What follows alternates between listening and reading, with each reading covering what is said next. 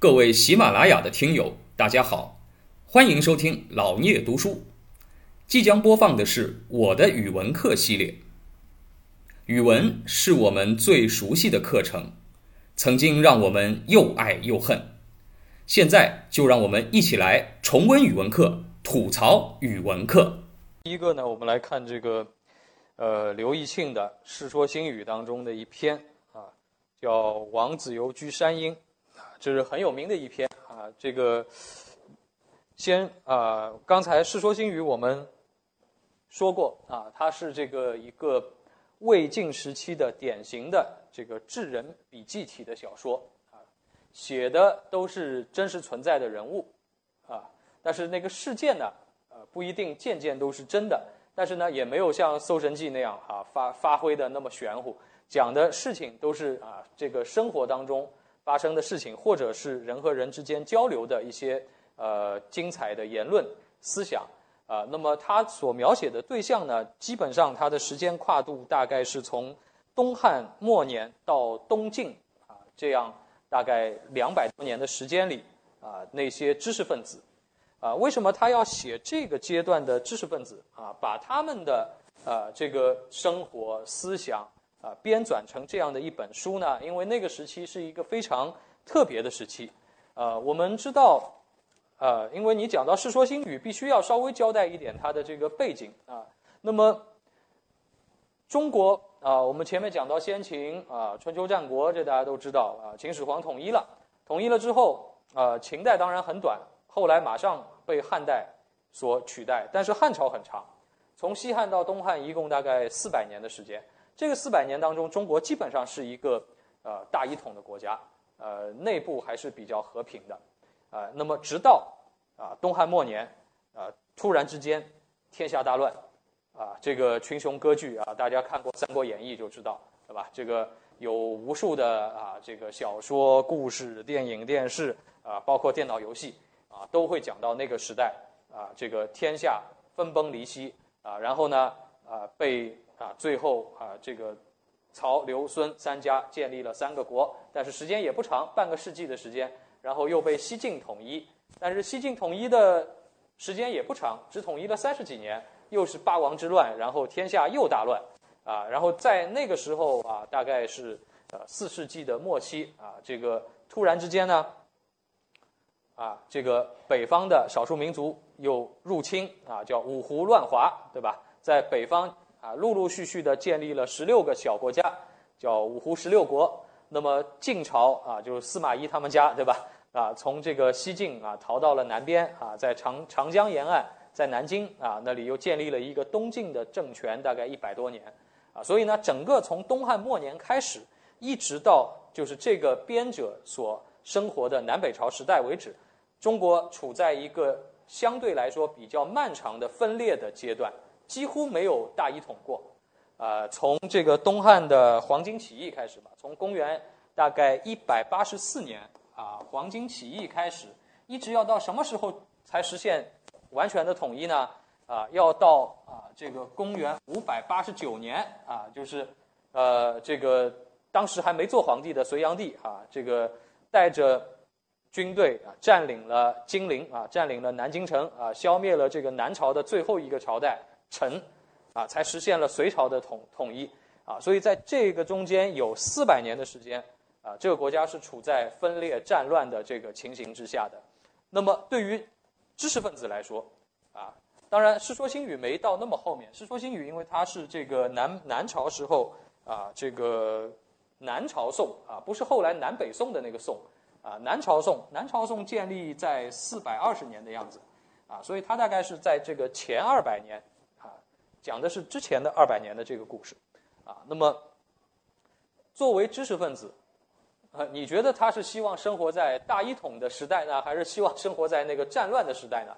那毫无疑问，对于读书人来说，当然是生活在一个太平盛世会比较好一点。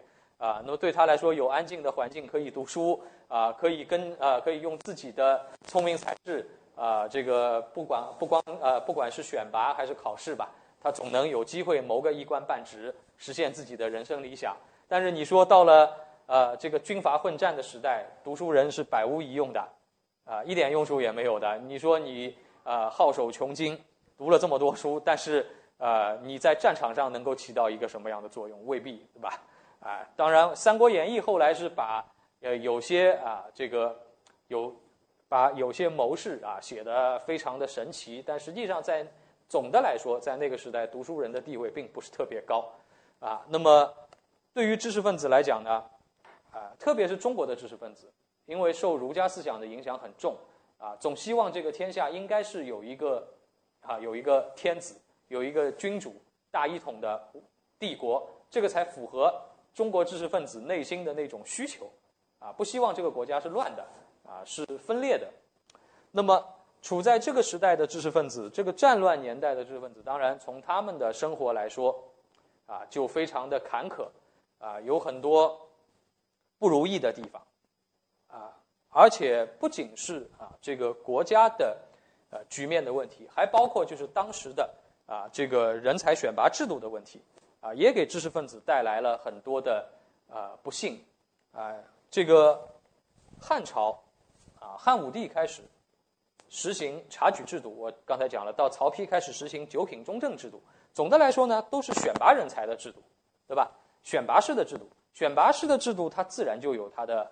缺点，啊，虽然它可以说我没有一张考卷定终身，但是在不能保证公平的情况下，一张考卷是最公平的，啊，这个，所以呢，对于呃这个汉代，其实从汉代开始，知识分子就有这么一个问题，在察举制度的背景之下，啊，你比如说察举制度很简单啊，就是它会造成一种什么，哎，造成一种官官相护，啊，就比如说我是。啊，我是一个官员，啊，这个我在皇帝身边做事，那皇帝派我到啊，比如说从从长安派我到到上海来选拔人才，那我临走的时候，啊，我身边有个老领导关照我，跟我说一声，对吧？你去上海选拔人才，对吧？我就是上海人，啊，这个我们家这个那有几个不成器的孩子。对吧？我有几个外甥，或者我有几个啥啊？你到那边，你一定要很公平的选拔啊，不要作弊啊。这个呢，他们呢，你多啊教育教育他们。他当然可以说的很委婉，对吧？那我到那个地方上去，你说我是我选拔他们家呢，还是选拔他们家呢？我当然要选拔他们家，不然我得罪老领导了，是吧？那这个，那我只能把他们家的人选上来。那他们家的人以后就可以做官。那然后呢，等到我老了，哎。当年被我选拔上来的他们家的孩子去我的家乡选拔人才，那我也可以作为老领导去关照一下他，那然后又可以把我们家的孩子选上来。所以你看到了东汉末年就会形成一个什么局面？就会形成所谓的世家大族把控朝政。就汉朝的察举制度的弊端就出来了。你说袁绍家里叫四世三公，怎么来的？三公就是都做到皇帝身边最大的三个位置了，啊。他们家四代人都能做到三公这个级别，做到副总理以上的级别，啊，那都是什么官官相护选上来的呀？然后像他这样的大家族会有很多，那么，而且呢，这还没完，哎，察举制度是可以让这些世家大族啊起来比儿子，对吧？但是大家的儿子都很优秀啊，都都有官做了，反正老百姓家就不要想了，对吧？他们全官二代，全已经做完了。还没完呢，那咱们这几家谁更厉害一点呢？这比儿子就没用了，再比女儿，把女儿送进宫去啊。然后汉朝，你看宫斗戏的开始，有很多就在汉朝。为什么那些女性相互会斗？她不是他们几个人争风吃醋的事情，是背后几个庞大的家族之间在角力，在掰手腕啊。那么当然，他他们家女儿谋到皇后之位，那么下一代皇帝就是他们家的外孙子。啊，那然后这些舅舅外公，所谓东汉时候就有外戚专权，怎么来的？就是这些大家族来的，啊，然后一路下去，到了啊这个东汉末年，所以就会产生外戚宦官的争斗啊，然后群雄并起，哎，那你说为什么群雄并起了以后，你看把黄巾起义镇压了，把董卓赶走了，不是朝廷就好了吗？根本就没好，因为你朝廷没权了，地方上你看袁绍。那时候他还很年轻，三三十岁出头吧，其实，在皇帝身边就是个啊，等于京城的一个公安局长这样的一个位置。但是他不在京城做官了，啊，这个要讨伐董卓了，他跑回家乡去。他河北人，跑到冀州，冀州的州牧就是河北的省委书记，对吧？你袁绍跑回来就是个老百姓啊。他到冀州州牧韩馥那边去说：“你现在这个州牧不要做了，我要打董卓，明天给我做。”韩馥马上就让给他了。为什么？因为整个河北全是袁家的势力，你这个地方官有什么用？全靠我们家养的，啊，所以这种地方上的势力已经大到这个程度了。于是，只要皇帝的权力一旦没有，中央的权力一旦松了之后，地方上就各自为政，所以才会出现诸侯割据这样的一个局面。那么，在这种情形下，对于读书人来说，实际上啊是没有出头之日的。你要是投胎投在一个不怎么好的家庭，没有什么背景的家庭，你读一辈子书也是没有用的。哪怕你是在一个好家庭啊，在一个大户人家，但是啊，你不进入那种你想靠自己真本事去做，而不想靠他们那套规矩去做、潜规则去做，也不可能。啊，所以《世说新语》里面就会写到很多。你比如说，你像什么竹林七贤这些人，这些人他们其实很多也都是世家大族，都是士族的知识分子。啊，你像那个嵇康，啊，弄那个广广陵散的那个嵇康，嵇康他就是啊这个曹操的外孙女婿，啊，地位够高了。但是呢，他就是一个比较轴的人，他就觉得我我凭我真才实学，我要报效国家，我不想跟你们一帮人混在一起。结果得得罪司马昭了，就被干掉了，啊，所以也没有用。你是个正直的人，在那样一个环境下，你没办法实现自己的人生理想。那于是那些知识分子怎么样了呢？就是这个《世说新语》里记载的，有很多知识分子就看破这一切了。反正也国家也这个样子了，也分裂了，啊，然后天天都打仗，知识分子讲话也没人听，啊，你想真的凭你书本上的知识去管一个村，你都管不了。啊，没有机会给你，那么怎么办呢？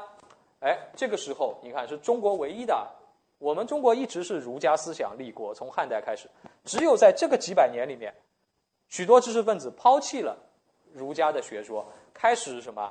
哎，信奉玄学，啊，包括后来佛教的兴盛，在南北朝时期的兴盛，也是在这个时代知识分子的一种选择，就是他们有点看破了，啊，或者对这个。世界很失望，很灰暗。于是呢，当时的知识分子很喜欢清谈，清水的清，交谈的谈，清谈就是俩人坐在那里啊，泡泡杯茶或者喝壶小酒，然后就在那聊聊什么呢？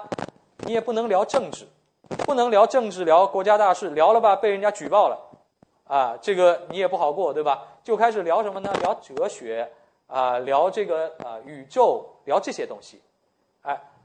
所以后世很多知识分子不理解呢，就是说他们怎么那么不切现实，对吧？国家烂成这样，你不去救这个国家，天天聊这个，其实他们也很痛苦。你要去救这国家，你要去做官，你就要融入那套潜规则里去，那你也就变成了一个坏人。那你该怎么办呢？哎，那么就是这个时代的知识分子崇尚清谈，甚至于还有一些，你像鲁迅先生就专门研究过这个时代。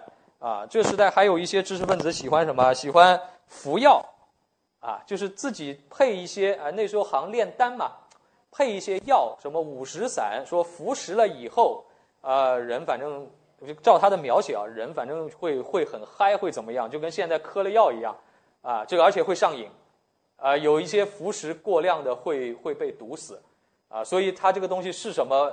我想大家可以。啊，可以自己去想，因为这个也也没有什么记载，只是说当时有那么一种习俗，啊，喜欢服食五石散，甚至还有一些我们现在说起来还蛮潮的，就是呃男的都是呃男的把自己打扮的很很美，啊，就是现在觉得有点那种伪娘一样那种感觉啊，就脸上敷粉啊什么的，就反正你会觉得这个时代好像呃既奢靡又颓废又怎么样，但是实际上那些人内心是蛮痛苦的。就他们不愿意这样过，但是呢，又不愿意同流合污啊！你说你读儒家的书，四书五经教你啊，为子要尽孝，为臣要尽忠，对吧？要做忠臣孝子。那么现在的朝廷上也提倡你去做忠臣孝子，但是你一旦跑到那个朝廷上，你会觉得很可笑。为什么呢？居然坐在那里的曹丕跟你谈什么叫忠臣，啊，然后这个司马昭跟你谈什么叫忠臣，你会觉得，你会觉得你啊秉劳不孝都很难这个事情。但是你看他们一帮虚伪的人还能在那里把这个东西聊得天花乱坠，啊，还是怎么怎么尽忠了，怎么了？所以有一些正。啊，比较正直的知识分子，竹林七贤那帮人会怎么样呢？